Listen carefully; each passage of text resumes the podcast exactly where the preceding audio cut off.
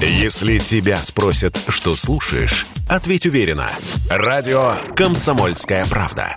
Ведь Радио КП – это самые оперативные и проверенные новости. «Комсомольская правда» и компания «Супротек» представляют. Программа «Мой автомобиль». Ну что, коллеги, прогресс не остановить. Автоматические камеры таки научились фиксировать опасное вождение. Ну, правда, пока не выписывают письма счастья, но э, все понимают, все впереди. Давайте порадуемся вместе. Редактор портала осипов.про у нас на связи Андрей Олег Осиповы. Парни, доброе утро. Доброе утро всем. Доброе утро и троекратное ура сразу. «Форсаж дня». Не, ну понятно, что это все сарказм насчет веселья Юра, но так или иначе нам показали первые фоточки. Четыре картинки с одной и той же машиной. Э, на этих фоточках несколько маневров за 7 минут. Э, маневры в московском Дептрансе э, трактуют как лихачество. Там типа резкие перестроения и несоблюдение дистанции. Ну, понятно, что пока наказания за все это нет, эти автоматические письма уходят в урну. Но, так или иначе, значит, вот все эти алгоритмы, к которым прикручены автоматические камеры в Москве, они что-то уже, что-то уже умеют, что-то уже фиксируют. Да, вот, а, э, Дмитрий, скажите, э, вас убеждают эти снимки? Вот Не, глаза руку на сердце, Дим. А, вот я тоже рассматривал долго. То есть, ну, по сплошную переехал, получил штраф, понятно, да? Ему хотят впаять еще опасное вождение. Нарушение разметки. Да, нарушение понятно. разметки понятно. И потом, он же медленно, чудовищно ехал. Да, кстати, там скорость... 10 минут, я прошу, 9. Ну, это как это? И что это за опасное вождение? И поэтому мы, на самом деле, дорогие друзья, в итоге скатываемся к тому, что о чем сейчас очень долго и упорно рассуждают в этом новом общественном совете, возглавляемом госпожой Яровой при Государственной Думе на ГИБДД, о чем мы с вами Опять говорили, Опять где, значит, люди за большим круглым столом, да, с утра, простите, Чешем за большим Яровую. круглым столом, угу. да, значит, они собираются и начинают обсуждать. ГИБДДшники говорят, да невозможно фиксировать опасное вождение при помощи камер, но производители камер, вот это вот ОКО, вот Сау, Сау, Сау Романа, вот это вот, как оно там даже называется, оно говорит, что можно. И вот, соответственно, сейчас пошел информационный сброс. Они теперь начинают демонстрировать фотографии, картинки, видеозаписи, различные прочие изображения, которые будут доказывать, что они таки могут без э, участия человека, чисто камеры одни, понимаешь, сами будут фиксировать. Электронный интеллект дошел до нового уровня. Mm. Вот, знаете, говоря, так приложил руку на сердце, так сказать, там торчат опять же те же уши ЦОДД. Разумеется, без э, инициативы этой организации ничего не обходится. А за все, за что можно штрафовать, она в первых рядах. Давай так, не ЦОДД, а Департамента транспорта. Ну, господи, боже мой. Центр департамент... организации движения, дорожного движения, это тоже, конечно... Значит, почему я назвал ЦОДД да. в данном случае? Дептранс можно, пожалуйста, как вам Дептранс. угодно. Потому что можно организовать такие условия, при которых мы уже об этом миллион раз говорили, при которых не нарушить нельзя. Но ты еще и хуже тут сейчас вспомни вот это вот. Да, ну вот то, что, о чем мы говорили буквально недавно, несколько ну, дней назад, так сказать.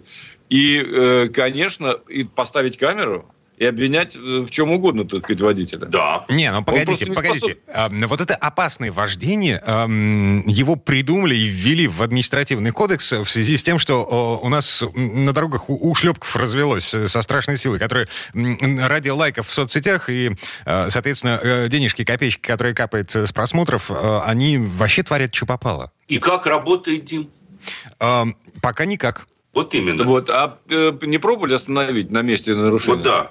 Это... вот, вот, Для того, чтобы остановить на месте нарушения, нужен живой гаишник, который находится э, Именно. Э, неподалеку от камеры, которая зафиксировала вот, вот это все говнище. Конечно. Правильно. Им надо вот запретить стоять, э, ловушки организовывать, так сказать, да. всякие глупые рейды проводить, а э, Патрулировать улицы. заставить э, догонять нарушителей. Не, ну погодите, а как, как, как, как же тогда Нет, люди начнут э, оклеивать э, по кругу тонировкой машины, люди начнут ездить, садиться за руль пьяные, если не проводить все эти рейды? Дим, не, вот давеча, не, не, не далее, как в начале этого года, в январе я вам рассказывал забавную историю, что случилось со мной 9 января, когда за мной гнались с мигалками. Впервые за последние, наверное, лет 15. Хотя нет, в Германии такое было. Суть не важна. Я вам рассказывал эту историю, повторяться не буду. Так ведь нашелся специально обученный дежуривший гаишник в месте, где были камеры, и другой человек с камерой стоял. Он таки нашелся, чтобы за мной поехать с мигалками. Значит, может быть, проблема все-таки не в нехватке гаишников, а в том, что они чем-то другим занимаются? А? И, может быть, вот надо перестать пенять на то, что, собственно говоря, вот их не хватает. Их хватает. Для массового рейда их хватает. Я не буду приводить примеры. Они не раз звучали в эфире радио «Комсомольская правда». В том числе из наших уст. Про эти рейды, которые постоянно проводят. Про эти э, э, стены писающих мальчиков, как я это называю, так сказать, вот эти вот, когда медички присутствуют рядом, где-нибудь в уголке стоит четверо мужиков в пластиковых стакан, с пластиковыми стаканчиками в руках. Вот для этого их хватает. А для того, чтобы опасное вождение, нам нужны камеры. Нам нужен новый электронный мозг, суперумный интеллект, на который мы потратим 2 миллиарда рублей, и которых на советских, простите, на российских процессорах работать все равно не будет. Дим, при, при, при том, вот что касается рейдов, ну, конечно, есть полезные. Вот недавно таксистов проверили. Выяснили, вот это что, правильно, вопрос Выяснили, нет. что половина машин там или сколько не соответствует э, стандартам. А 35 человек вообще не в Минько были за рулем. Не в Минько были за рулем и так далее. Такие рейды, конечно, нужны наверное. Потому виднее. что тут можно их связать с безопасностью. Люди занимаются можно, людей. Можно, конечно. Да. А вот рейды по обычным водителям, которые устраиваются на улице Римского, Горского, у меня здесь рядом под окнами, они никакого отношения к безопасности не имеют. Потому что это не аварийная улица, это аварий. Они стоят там просто для того, чтобы понюхать что-то в, эпоху омикрона. Тоже, кстати, забавная вещь. Но мы уже устали об этом говорить. Два года пандемии длится, ничего а не изменилось. Позавчера, когда недавно остановил да, гаишник, вот. я демонстративно надел маску. Так положено. Он не попросил тебя снять ее? Нет. Надо же. Удивительно. Погодите, а, значит, возвращаясь все-таки к тому, с чем мы начали. А, значит, автоматические камеры э, не в состоянии, вот эти, которые стационарные, да, у них дальнобой 100-150 метров, они не могут зафиксировать э, опасное вождение, потому что это нарушение, оно длящееся. Но, Конечно. Да, и, и это что получается? Нужно ставить новые камеры, какие-то другие, которые будут О. записывать видео в высоком разрешении, вот это все. Или, значит, значит, совмещать Тендер. картинку с нескольких камер, стоящих на расстоянии, там, условно говоря, 200-250 метров друг от друга, э, для того, чтобы как бы гаишник, который сидит там на том конце всей этой системы, э, мог понять, значит, вот это перестроение мы считаем опасным, а это нет. Вот, ну, получается, что так, Дим. Вот вы рассуждаете абсолютно логично. Более того, я думаю, что так же рассуждают, так сказать, люди, э, сидящие наверху. Но выводы мы делаем разные, понимаете? И пути достижения цели получаются разные. У этих эти ребята, они, понимаете, они камеру уже наделили всеми возможными функциями, включая мозг. Они не могут понять, что... Искусственный интеллект, конечно. Ну, конечно. Они могут понять, что камера – это просто электронные чипы, линзы и вот э, дальнейший шрифт, который, которые, да, они снимают просто. А кроме всего прочего, Дим, у них же ведь теперь в каждой машине с мигалкой существует камера. Она да. может записывать потоковое видео. О, Никаких да. проблем. Догоняй, останавливай. Вот скорость, вот перестроение. Все, да. точка. И скрытые патрули, которые госавтоинспекция абсолютно всерьез считает, ну, как бы, э, вполне успешным э, экспериментом. Тут, смотрите, еще, еще кое-что подъехало. Нас с вами готовят к тому, чтобы Э, наделить каждого участника дорожного движения и пешехода, в том числе, значит, возможностью фиксировать нарушение правил дорожного движения.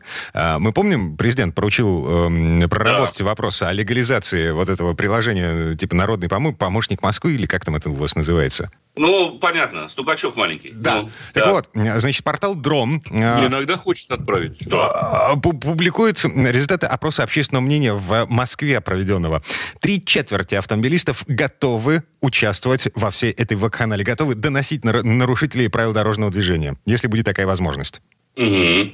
Ну, слушайте, я, мы уже говорили об этом. Очень неприятно на самом деле поднимать еще раз эту тему. Я считаю, что в нашей стране нельзя стимулировать это качество. У нас, к сожалению, очень грустная история у нашего государства, связанная с этим. Хотя я понимаю, отчасти сам, так сказать, иногда с удовольствием хочется заснять видео, какое-нибудь маргинальное поведение на дороге, так сказать, отправить его ну, не, куда-то. Но мы же, но я ведь как человек разумный прекрасно понимаю, что реакции на это, скорее всего, не будет.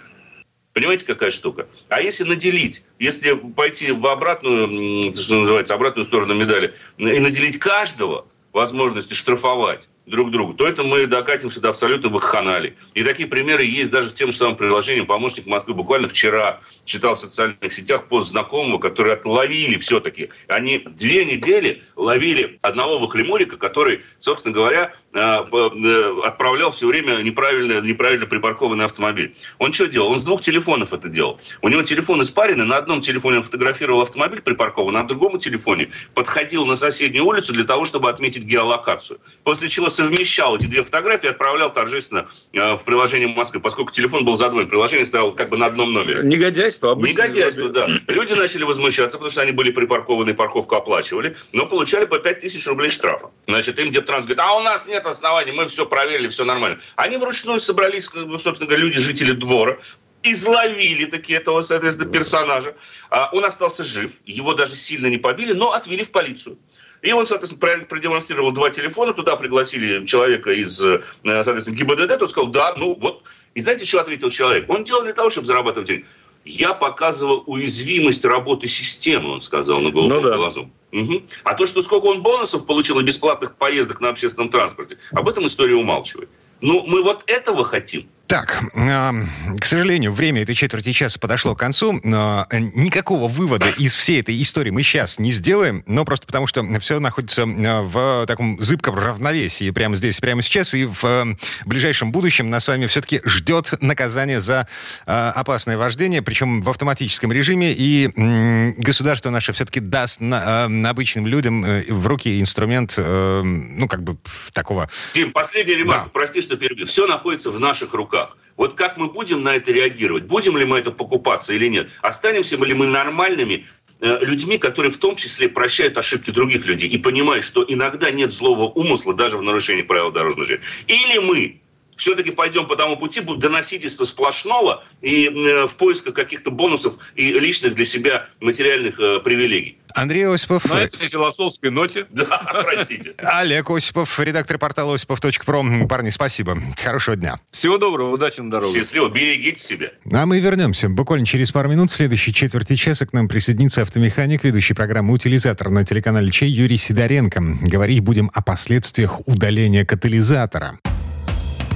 Комсомольская правда и компания «Супротек» представляют. Программа «Мой автомобиль». Последствия удаления катализатора обсуждаем в этой четверти часа. Я Дмитрий Делинский. Я Кирилл Манжула. А, Юрий Сидоренко, автомеханик, ведущий программу «Утилизатор» на телеканале Че. Вместе с нами. Юр, доброе утро. Доброе. Доброе утро всем. Автомастер. Так, а, во-первых, давайте будем разбираться, нахрена нам удалять катализатор? У нас, же, у нас же борьба за экологию, Что нет? с ним может случиться? А, с ним может случиться все, что угодно. Вот совсем недавно приехала ко мне машина. А, катализатор у него запаялся. Ну, просто он заплавился. Вот. Он приезжает, говорит, машина вообще не едет. Мы залезаем под автомобиль. Ну, благо у нас в яме есть огнетушитель. Вот. Э, естественно, мы встали, ждали, пока он остынет. Я говорю, вам просто повезло, потому что дальше могла загореться обшивка, машина могла просто сгореть. То есть такое, такие вещи бывают. Э, из-за этого, естественно, его ну, надо менять, катализатор. Э, а заплавляется он очень просто. Многие там говорят, вот плохой катализатор или еще что-то. Да нет, это просто как раз может быть там богатая смесь, например, много топлива в цилиндр попадает. И топливо, самый важный момент, топливо догорает прямо в катализаторе. То есть оно не сгорает все в камере сгорания, оно попадает в катализатор и горит там. А, так как катализатор у нас состоит из маленьких-маленьких сот, ну, это опять же грубо, я вот внутрь погружаться не буду. За счет чего он там делает, очищает и так далее, не будем туда э, лезть. Вот. Он состоит из маленьких сот. Если э, в эту соту попадает топливо, которое там горает, она ее заплавляет. Э, постепенно когда уже э, одна сота заплавилась, вторая, третья, четвертая, то есть, соответственно, площадь этого катализатора, она становится меньше. А газов-то идет столько же, они все горячие. Вот. И так и продолжает. Он заплавляется, заплавляется, он начинает больше плавиться, и все. И полностью затыкает выход отработанных газов из автомобиля. То есть, получается, неизбежно, катализатор рано или поздно выйдет из строя, надо быть к этому готовым. А, ничего подобного. Могу сразу сказать. У меня Э, машина 2010 года, мой УАЗ. Э, вот, на нем стоит катализатор. Ну, я могу сказать, сколько у себя, 22 год. Вот, все нормально, ничего с ним не происходит. Я просто заправляюсь на, на, всегда на хороших заправках. А, то есть еще и от качества топлива все это зависит. А, я еще про это не сказал? Не, не успел. Дима, ну ты понял его объяснить. Конечно, от качества топлива очень многое зависит. От того, как оно будет сгорать в камере. Если топливо плохое или оно не подходит для, вашей, для вашего автомобиля, естественно, оно все будет догорать там там, там, в катализаторах, в глушителях и так далее. Ну окей, хорошо, приговариваем. Значит, катализатор а, можно убить, убить до такого состояния, что он перестает работать. А, мы его, а, ну в смысле, пригоняем машину в сервис, начинаем танцевать вокруг с бубном, вырезаем а, и, И ничего не врезаем. взамен, ну просто тупо потому, что эта деталька, сука, дорогая. Она дорогая, причем конкретно. Особенно оригинальные, там есть такие, ну вот, э, опять же взять там корейские машины, там есть целый паук, который, вот, катализатор стоит очень близко э, к, выхло- к выпускному коллектору. Вот. И э, это продается вместе с выпускным коллектором э, часть. Она стоит как чугунный мост. Вот, вот, ну реально, там просто денег стоит немерено. Но для них есть, это если в оригинале. Но есть неоригинальные запчасти, которые в принципе нормальные.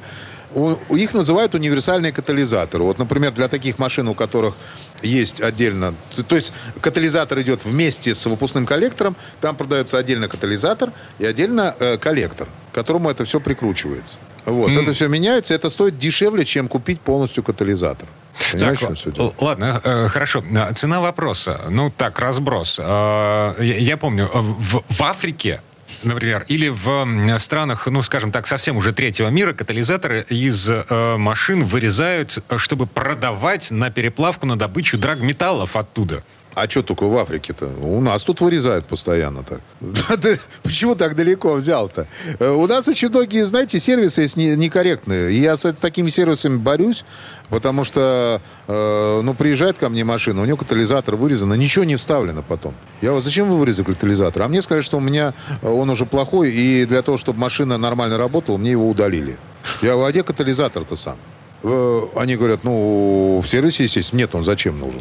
Я говорю, а, ну хороший сервис, говорю, больше туда не ездите, в, в эти сервисы. Потому что очень часто приезжают, людей разводят, у них это вырезают, и в лучшем случае ставят пламя-гаситель. Это в лучшем случае. А в худшем случае, извините, просто вырезают и просто заваривают такой квадратик. Ну, окошко делают, вынимают катализатор, выбивают, и обратно заваривают, э, прямо снаружи приваривают. Ну, отлично. Тут нужно пояснить, получается- какой вред э, наносится автомобилю в результате. в основном экологии наносится вред, если нет, если нет второго лямбда-зонда. Если стоит второй лямбда-зон, то тогда автомобиль нормально работать не будет, потому что показания будут уже не те. А, Значит, второй лямбда-зонд это тот, который стоял рядом с катализатором и измерял эм, количество в- в- воздуха в в выдуваемой В- в- в смеси. топливной смеси. Один до катализатора, другой после катализатора ставится Ну, обычно. Ну, это, ну как, это необычно, это вот Иногда. сейчас так ставится. Раньше, потому что он был один всего, и весь стоял после катализатора. То есть в любом случае датчик лямбда-зонд, он будет давать неправильные показания, соответственно, смесь будет богатиться, ну и все из этого, все выходящие из этого последствия. И все. То есть, получается, увеличится расход топлива, ну, в общем, все нормально, машина будет нормально не работать. А, Мы, э, в принципе, э, делаем такое, когда люди говорят, я не хочу покупать катализатор, поставьте мне пламя-гаситель. Вот. Естественно, ставится пламя-гаситель и ставится обл- обманка второго лямбда-зонда. А это вообще законно? Э, ну как, ну конечно законно, а что? Ну просто человек потом техосмотр не пройдет, и все, все остальное нормально. Машина-то будет, э, машина будет нормально, то есть ничего с ней не будет, потому что а, хорошая обманка, я расскажу, что это такое. Это датчик с мини-катализатором внутри. То есть прям, прям на этом лямбда-зонде стоит э, мини-катализатор, и получается, что он считывает показания фактически с катализатора, несмотря на то, что там пламя-гаситель. А пламя-гаситель, естественно, э, ну, пламя-гаситель он останавливает э, скорость как раз движения э, газов по вот этому участку выхлопной системы. Потому что если просто вырезают катализатор, то отработанные газы, они прям со скоростью вырываются из двигателя, попадают в пустую банку, нейтрализуют, и вот, и, и все. И, и дальше он ускоряется и вылетает там э, быстрее. Получается у нас, ну, фактически прямоток. А не, не надо ли при этом еще перепрошивку делать, когда удаляешь катализатор? Э, Мы не делаем, потому что мы ставим нормальные датчики. Мы ставим лямбда-зонд нормальный, который считывает ну, Нет правильные необходимости показания. просто. Да, тут нет. Просто вот эти фразы с перепрошивками, это, это что надо? Ну, это те, кто не меняют ничего. То есть они оставляют старый лямбда-зонд, он плохо, плохо считывает, они перепрошивают, удаляют как-то этот лямбда-зонд, видимо. Не могу сказать, потому что мы, этим, мы так не делаем. Мы, по крайней мере, делаем по какой-то хотя бы, ну, технологической науке. Хотя бы. Ну, вообще, по-хорошему, надо ставить универсальный катализатор, и чтобы машина была с катализатором. Тогда у вас все будет в порядке. Ну, во-первых, вонять она не будет. Э, Вот, будет приятно пахнуть. И работать будет правильно. Мгм. Ну и Это в-третьих, точно совершенно. Да, э, техосмотр, э, я напомню на всякий случай, его, несмотря на то, что его отменили, машин-то мы с вами все равно продавать будем когда-то, избавляться от нее.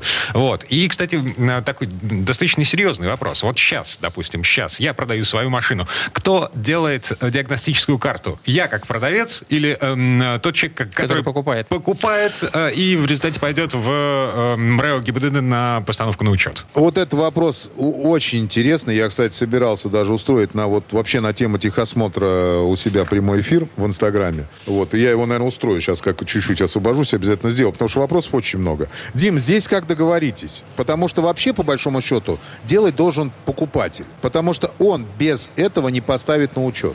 Ну, зашибись. То есть я пок- покупаю машину, эм, ну, как кота в мешке. Я не знаю, сумею я ее поставить на учет или не сумею ее поставить на учет. Потому что диагностическая карта, э, ну что, я кру- кругами буду наворачивать вокруг э, сервисных центров, э, пытаясь устранить те недоделки, которые мне достались от предыдущего владельца. Ну, ты же как договоришься, я же говорю. Тут вопрос, кто, кто, Можно- кто- хочешь ли ты быстрее продать или хочешь ли ты быстрее купить? Да, кто, кто хочет больше, тот и... К, к человеку, когда вы приезжаете, говорите, я возьму эту машину, но ты мне должен сделать диагностическую карту. Вот и все. Мгм. Ну ладно, а диагностическую карту я не получу без э, катализатора. Почему? А потому что показания будут неправильные, которые будет, э, когда прибор за- запихнут, ЦОЦH будет не то. Там не только ЦОЦH мерит, но я буду это называть ЦОЦH. Вот. Содержание э, вредных веществ в выхлопе автомобиля. Они будут неправильными 100%.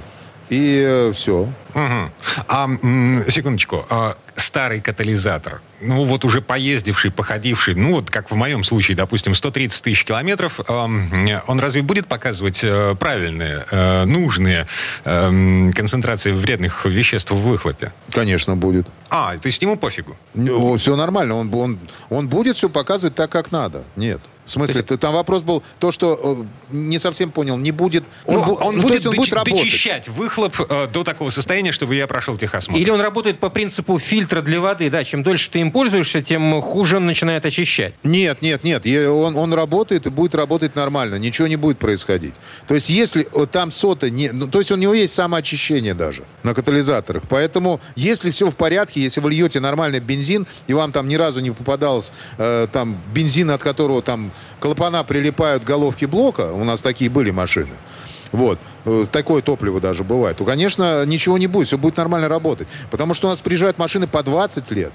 Там японские машины по 30 лет машинам уже. И все нормально у них работает. Поэтому, если он не заплавился, все с ним будет нормально. Если он не рассыпался, в мячик не превратился, потому что бывают такие, знаешь, погремушки ездят, то никаких проблем не будет. Ну, окей, приговариваем. Короче, э, если катализатор сдох, э, по каким бы то ни было причинам, э, но лучше его все-таки заменить, может быть, не на оригинал, который стоит как чугунный мост, по словам Юрия Юрия. Си- Сидоренко, да, а на универсальный, который стоит не как чугунный мост, гораздо дешевле. Но при этом работает не хуже, насколько я опять же понимаю. Да, да, да. Юрий Сидоренко, автомеханик, ведущий программу «Утилизатор» на телеканале ЧЕ был у нас на связи. Юра, спасибо. Хорошего дня. Хорошего дня. Большое спасибо, всем удачи. А мы вернемся буквально через пару минут. В следующей четверти часа у нас Федор Буцко. Поговорим об автомобильных путешествиях. На этот раз в Муром и в Иксу. Комсомольская правда и компания Супротек представляют. Программа «Мой автомобиль». А это мы вернулись в студию радио «Комсомольская правда». Я Дмитрий Делинский. Федор Буцко у нас на связи. Федь, доброе утро. Доброе утро. В этой четверти часа а, давайте заниматься, давайте заниматься путешествиями. Путешествиями выходного дня. Дорожные истории. И что, ку- ку- куда? Куда ты ездил? На чем? А вообще, знаешь, не, не просто куда я ездил, на чем. Я ездил на новом обновленном Kia Ceed, ездил по маршруту Москва, Муром и Выкса. И вот э, я вообще много езжу, езжу по работе, а если не по работе, то и сам езжу. И вот могу сказать, что это один из э, лучших маршрутов, который можно вот за два дня из Москвы или из Нижнего Новгорода, или из Казани, или из какой-то центральной России преодолеть. А это абсолютно прекрасные города, причем если в Выксе я был и прежде, э, Выкса это такой, ну, знаешь, а, промышленный город, который построен образовался вокруг завода. Заводу больше 300 лет, Баташовские заводы, старинные, со времен Екатерины II, соответственно, а, там делают трубы для Северного потока-2, делают много промышленности, и, в общем-то, этот город не был бы столь интересен, если бы туда не пришла какая-то новая жизнь вместе вот с а, фондом, а, который, кстати, от металлургической компании существует. И там в спальных районах, на промышленных зданиях появилось огромное количество граффити. Это даже муралы, то есть такие огромные картины во всю стену, хотя иногда они и поменьше. И они очень сильно оживляют вид этого города, и можно по нему ездить, можно ходить, можно заранее подготовиться, конечно, нужно. Посмотреть, что вот в микрорайоне, а, допустим, в районе улицы Лизы Чайкиной есть много таких муралов, в том числе довольно известных художников. Там был такой у нас гений в этом жанре Паша 183. А, вот там сохранились его работы, где, которых почти нигде уже нет. А, и постоянно появляются новые. То есть я там был год назад, был сейчас и вижу новое. Это интересно, это здорово, можно ходить по городу. А, и, ну, знаешь, как квест такой у тебя. Там, за каким углом ты найдешь еще какой шедевр. Там идешь, и вдруг на трансформаторной будке нарисована Мадонна. Ну, такая современная Мадонна с ребенком. Ну, есть, в общем, э, замечательные места. Ну, э, в в общем, если вы любите современное искусство, если вам интересно уличное искусство, вот этот вот стрит-арт, то можно ехать. А если поехать туда в конце лета, в начале осени, там еще а, проходит ежегодный фестиваль. Раньше он назывался «Артовраг», теперь называется как-то иначе. Но, в общем, а, это, это интересно, да, это стоит сделать. Еще там есть музей достаточно хороший а, в центре города. А, прости, прерву тебя. Да. А, насколько я помню, в этот самый металлургический комбинат можно, собственно, попасть э, вот буквально с улицы, с экскурсией. Э, то есть прийти, посмотреть на то, как э, занимается обработка металла. Это во-первых. Во-вторых, там еще следы Шухова, вот Шуховская башня. Да, это правда. На заводе я был. Действительно, есть Шуховская башня на заводе. Небольшая, не такого размера, как, например, Шабловская. Но ведь Шухов – это реально самый гениальный русский, а может быть и мировой инженер своего времени, э, который занимался всем на свете. Больше всего он сейчас нам известен созданием своих вот этих гиперболоидных башен, вот этих ажурных конструкций, красивых, легких, которые требовали малого количества металла, при этом были очень прочные. А настолько прочные, мы знаем теперь, мы тут недавно убедились, насколько они были прочные, потому что а, есть две огромные гиперболоидные башни Шухова на Оке, вернее, осталась одна, потому что одну спилили на металлолом, э, просто ну, люди, которым ну, воры. Да? А у второй они а, отрубили 70% э, нижних вот этих крепежей, и она на 30% выстояла еще там пару лет, пока до нее не дошли руки у Россетей, и они ее там хорошо отреставрировали. То есть, да, да, на заводе есть башня Шухова, на заводе можно посмотреть, как делается металл. Там есть огромные муралы, самые большие в Европе, кажется, там во всю стену. Там у них есть а, цех, который, наверное, километра полтора а, в длину, называется Стан 5000, на нем на стене огромный, огромный-огромный э, рисунок. Но сейчас туда попасть нельзя, потому что из-за пандемии многие закрывают э, вот входы на такие объекты, ну вот, чтобы лишний раз не рисковать. А, mm-hmm. Тем не менее, в другое нормальное время, да, нужно зарегистрироваться, да, нужно попроситься, позвонить, договориться, и можно попасть. Okay. Это интересно. Так, а, это Викса. А, это Викса, да. Муром. И от Виксы до Мурома там, в принципе, 60 километров. Это разные области, но это близко. И если ехать на... Вот я ездил на Kia Ceed, это машина с такой, знаешь, а, очень хорошо настроенной, плотной такой вот упругой подвеской. То есть э, не боишься. В принципе, дорога приличная, но нет-нет, встречаются там ямы выщербленные и так далее. Э, отличная энергоемкость у подвески Kia Ceed. И я ездил на машине с э, таким, ну, с очень приятным в управлении силовым агрегатом. То есть Сит, он бывает э, хэтчбэк пятидверный и универсал. И двигатели, э, соответственно, тоже э, есть там два варианта моторов. Да, есть бензиновый 128 лошадиных сил, ну, такой нормальный, нормальный 1.6 мотор. А есть мотор более интересный, это 1.5 турбированный. Он 150 лошадиных сил развивает, работает в паре с роботом. Хорошо работает. То есть ездил и по пробкам, ездил по заторам. Иногда у роботов бывает, что вот на малых скоростях ездить неудобно, потому что начинаются какие-то рывки, или он не сразу реагирует на нажатие педали газа. Но здесь вот этот вот э, робот с двумя мокрыми сцеплениями, он, он, он очень адекватен, приятен. 6 литров настоящий расход, не тот, который написан на сайте или там в документах каких-то. То есть вот при езде за городом 6 литров у меня получалось, при том, что я, в общем, ездил достаточно быстро. Не резко, да, не, не газ-тормоз, газ-тормоз, но, но, в общем, я ездил достаточно быстро. И это здорово вообще, он хорошо очень управляется, этот автомобиль здорово разгоняется.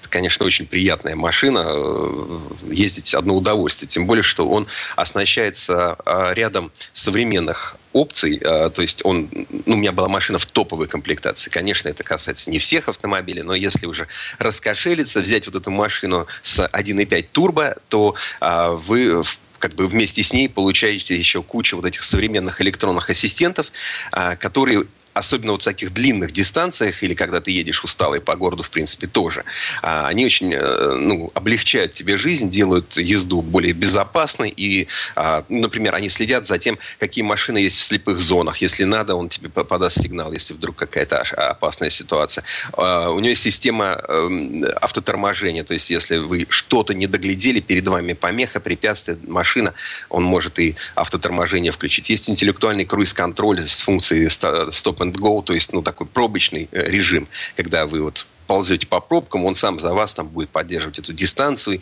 если надо остановиться. Потом еще, знаешь, очень удачная функция, это когда машина перед тобой тронулась, а ты в это время смотрел в телефон, да, и вот ты не, не слышишь, как сзади тебе бибикают, а тебе машина так легкий сигнал подает, что, а, глянь-ка на дорогу, пора ехать. Хм. Это удобно. Это, конечно, топовая комплектация, наиболее недешевая, но, тем не менее, ездить с ними одно удовольствие. Ну, короче, а... доехал ты до Мурома, Доехал я до Мурома. И я тебе скажу, почему. Муром, э, Муром ведь Муром это прекраснейший город, который имеет абсолютно все основания быть включенным в Золотое кольцо. И, собственно, есть только одна причина, по которой он не был в нее включен а, в советское время. Так. Дело в том, что в Муроме находится приборостроительный завод. Ну, приборостроительный это так называется.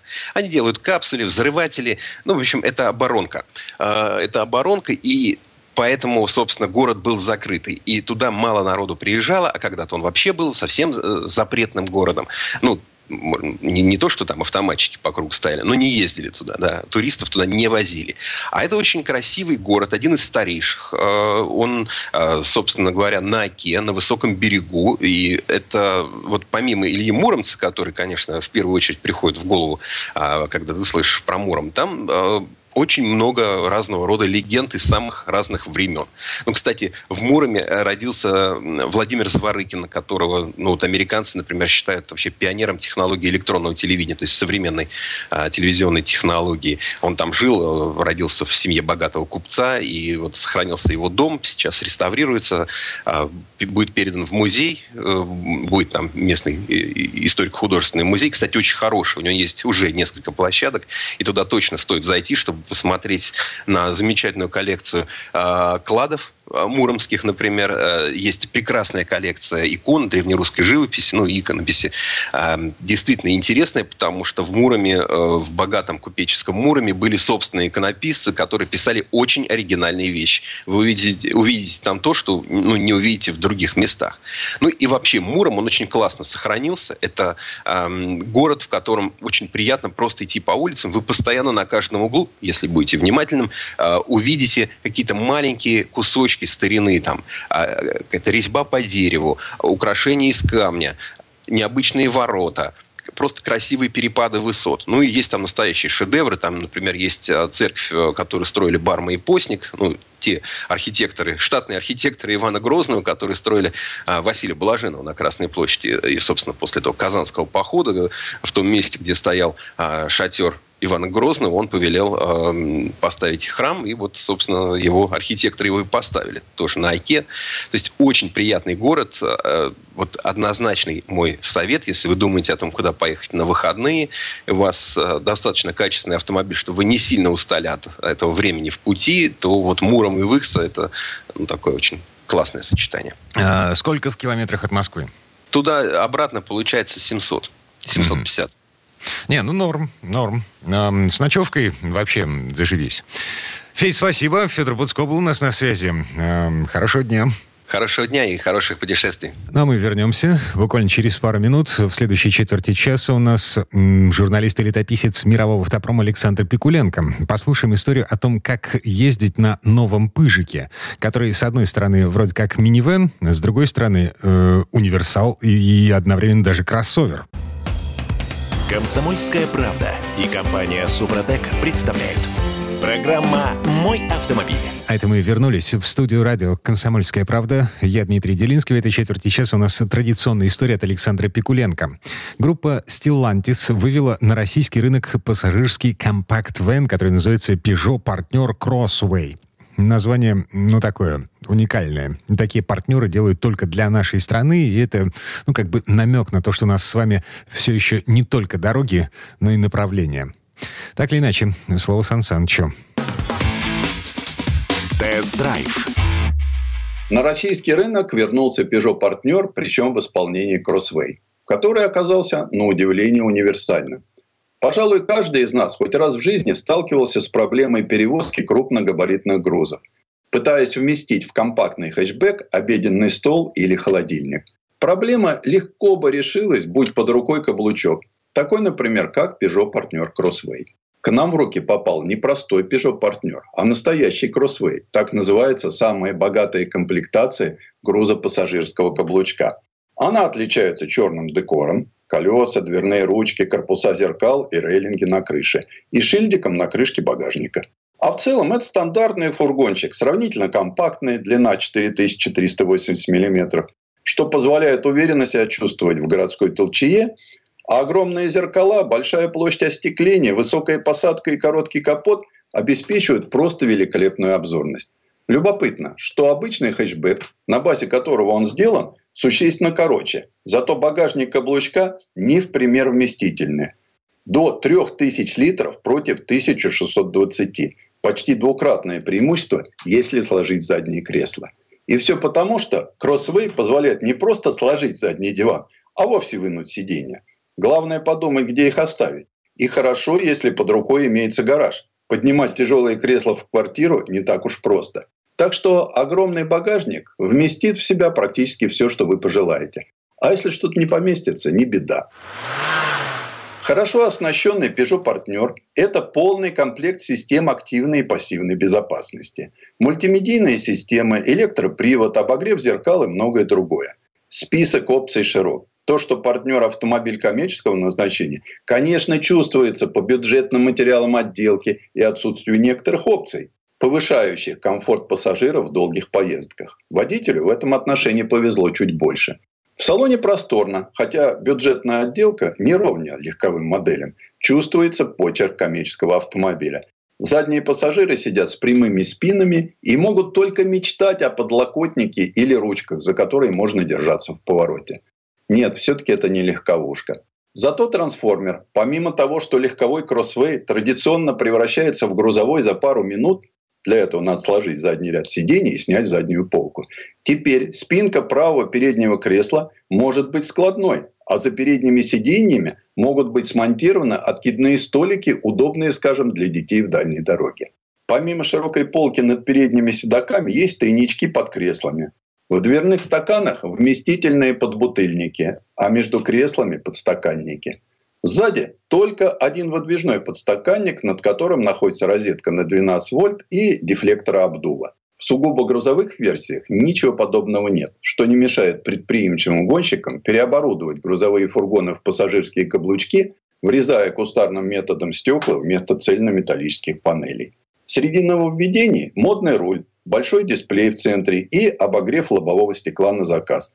Последняя опция становится все более актуальной по мере вступления зимы в свои права. Рекомендуем. Сказать что-то новое об управляемости сложно. Она у Peugeot всегда была хорошей. И сейчас это просто в очередной раз подтвердилось. Рулится каблучок традиционно приятно. А подвеска, хоть и осталась прежней по конструкции, за счет изменения характеристик и смещения точек крепления балки стала комфортабельнее. Правда, даже на более мягких зимних шинах Мишлен размерностью 195-65 R15 ход достаточно жесткий, по крайней мере, когда за рулем только водитель. Да и высокое рекомендованное давление шин играет свою роль. От 2,5 до 2,9 атмосфер. Видимо, подвеску настраивали для комфортной езды с полной нагрузкой, которая составляет немалые 807 килограмм. А полная масса машины 2365 килограмм. Под штатной металлической защитой картера 170 миллиметров пространства. А еще есть пакет техно, включающий в себя задние датчики парковки, электропривод складывания зеркал и систему Grip Control. Это переключатели режимов работы трекшн-контроля, педали газа и ESP, позволяющие выжить максимум из переднеприводной машины на бездорожье. Хватает ли турбодизеля 1.6 столь тяжелой машине? Вполне. И дело не в 90 лошадях, а в крутящем моменте. Если не просаживать мотор до холостых оборотов, Кроссвей очень бодро чувствует себя в городском потоке. Да и выкручивать двигатель выше 2500 нет резона. Разгон не впечатляет, а шум нарастает. Ведь дизелек не прикрыт кожухом, только крышка капота изнутри покрыта звукоизолирующим матом. Зато аккумуляторы и блоки с предохранителями надежно защищены от окружающей среды. Чего мне не хватало, так это шестой передачи. На скорости 120 км в час двигатель раскручивается до 2500 оборотов в минуту. А так было бы только две. Тише и экономичнее. Впрочем, на расход топлива жаловаться грех. Спокойный темп позволяет уложиться в 5 литров на 100 километров. А если стартовать порезвее, будет на литр-полтора больше. Да и орудовать четкой механикой – одно удовольствие. Машинка как по рельсам следует за напольной педалью акселератора. В общем, повадки породистого французского автомобиля есть даже в таком утилитарном кузове. Стоит отметить, что за миллион четыреста тысяч предлагается не только вместительный экономичный каблучок, но и хорошее оснащение. Попавший к нам в руки Peugeot партнер Crossway имел в своем арсенале полный набор систем активной и пассивной безопасности, электропривод и обогрев зеркал, фронтальные и боковые подушки, сдвижные двери с двух сторон. Из опций стоит выделить шикарные биксеноновые поворотные фары с омывателем, мультимедийную систему и обогрев лобового стекла. Такое оснащение превратило превратила Кроссвей в настоящего щеголя среди каблучков. Peugeot партнер мы возвращали со смешанными чувствами. С одной стороны, это очень практичный и удобный многофункциональный автомобиль. У него простой и надежный турбодизель с механикой, 5 мест, огромный багажник, средний расход 6 литров на 100 километров. Все это нам очень понравилось. И даже жесткая подвеска нас не очень огорчила. Но если задуматься о нем как о семейном авто, плавность хода никуда не годится. И это на мягких зимних шинах. Пожалуй, тряска – самый заметный минус Peugeot партнер Crossway. Ну и шестую передачу моточек просит после 100 км в час, что на пятой соответствует 2000 оборотов. А 120 – это уже 2,5. Быстрее ехать не хочется, шумновато. А в целом этот Peugeot партнер Crossway может стать отличным вариантом для тех, кто любит путешествия. В салоне просторно, в багажнике полно места для нескольких увесистых чемоданов. Есть удачная коробка, которая без запинок щелкает передачи и в городе, и на трассе. Есть и системы, обеспечивающие комфорт в езде. Дизельному мотору вполне хватает запаса мощности при обгонах на двух полосках и при движении в городском потоке. На таком автомобиле действительно можно легко проехать несколько сотен километров – и совсем не устать в пути. Тест-драйв. Сан Саныч, спасибо. Это был Александр Пикуленко, летописец мировой автомобильной индустрии. И у нас на этом все на сегодня. Дмитрий Делинский, радио «Комсомольская правда». Берегите себя. Программа «Мой автомобиль».